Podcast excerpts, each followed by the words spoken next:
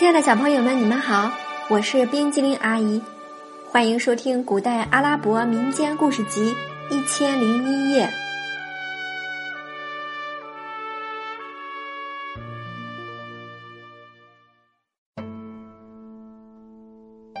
接下来我们要讲的是马尔鲁夫的故事第八集：马尔鲁夫分发财物。国王及文武百官陪马尔鲁夫进了王宫，马尔鲁夫当即命人拆开布匹，叫人把一部分送给他的妻子，说是赏给众宫女的。接着，他还给借给他钱的商人们数倍的金币。商人们走后，他打开几箱金币发给穷人们，无论远的近的，认识的不认识的。人人有份。围在王宫前的人们散去以后，他把一切金银珠宝都叫国王入库。国王喜不自胜，高兴的差点晕过去。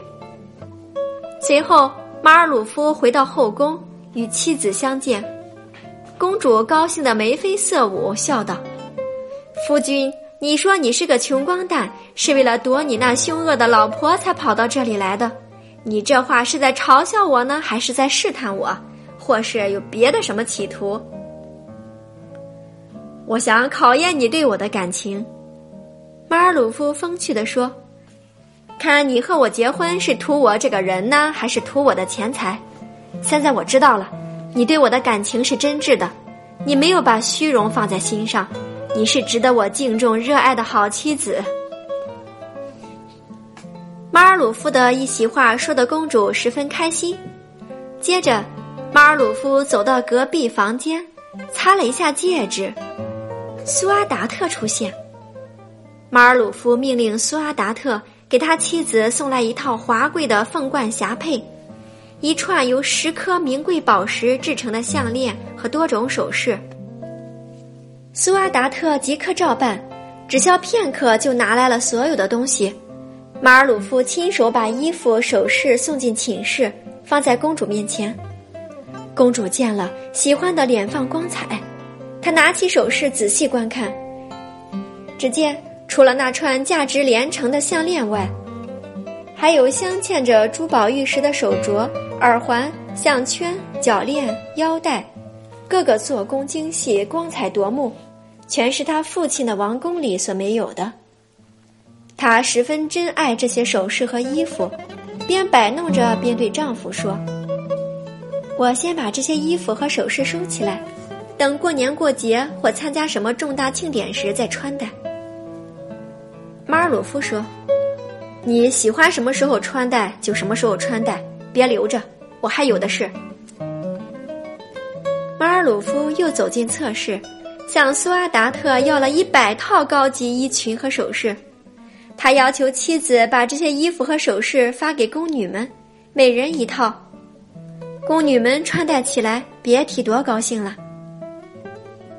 马尔鲁夫给宫女们发衣服和首饰的消息传到国王的耳朵里，国王以祝贺女儿女婿团圆的理由去女儿的房间里探望。他回到御座后，把所见告诉宰相。宰相说：“陛下。”我们所见到的这番情景是超乎一个商人所能的。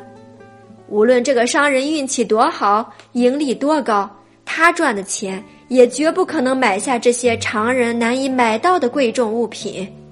这其中必定有我们所不知道的原因，我们所不能了解的秘密。那么，我们怎样才能了解其中的原因呢？我倒有个主意，我在御花园中摆上一桌酒席，把马尔鲁夫灌醉。一个人醉了后就会失去理智，吐露出心中的秘密。了解事情的真相是我义不容辞的责任。我担心他贪图陛下的王位，用这种别人无法与之相比的慷慨博得军队和百姓的拥护。你说的对。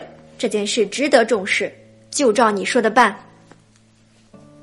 次日早晨，国王和宰相正等着马尔鲁夫来问安，突然马尔鲁夫的几个仆人神色极度慌张的跑进大殿。国王问：“出了什么事？”启禀国王陛下，昨天和驸马来的那些禁卫军牲畜都不见了，我们找遍了每个地方，也没发现他们的踪迹。怎么会呢？国王说：“一千头牲口，五百个禁卫军，还有许多奴仆，会神不知鬼不觉的就走了。我们不知道他们是怎么走的。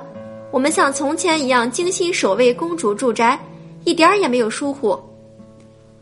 等你们主人马尔鲁夫从房间里出来，你们问问清楚。”仆人们去问马尔鲁夫。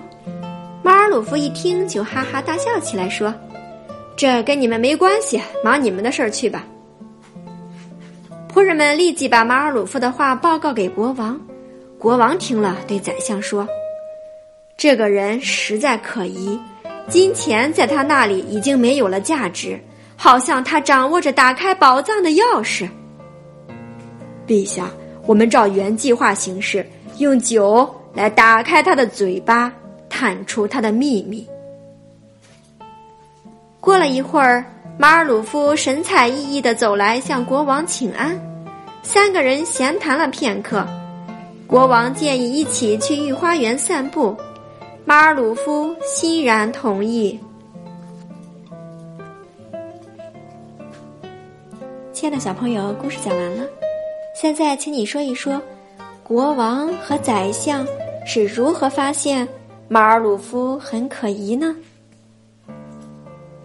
今天冰激凌阿姨讲的马尔鲁夫的故事第八集，马尔鲁夫分发财物就到这里了，咱们下次再见，拜拜。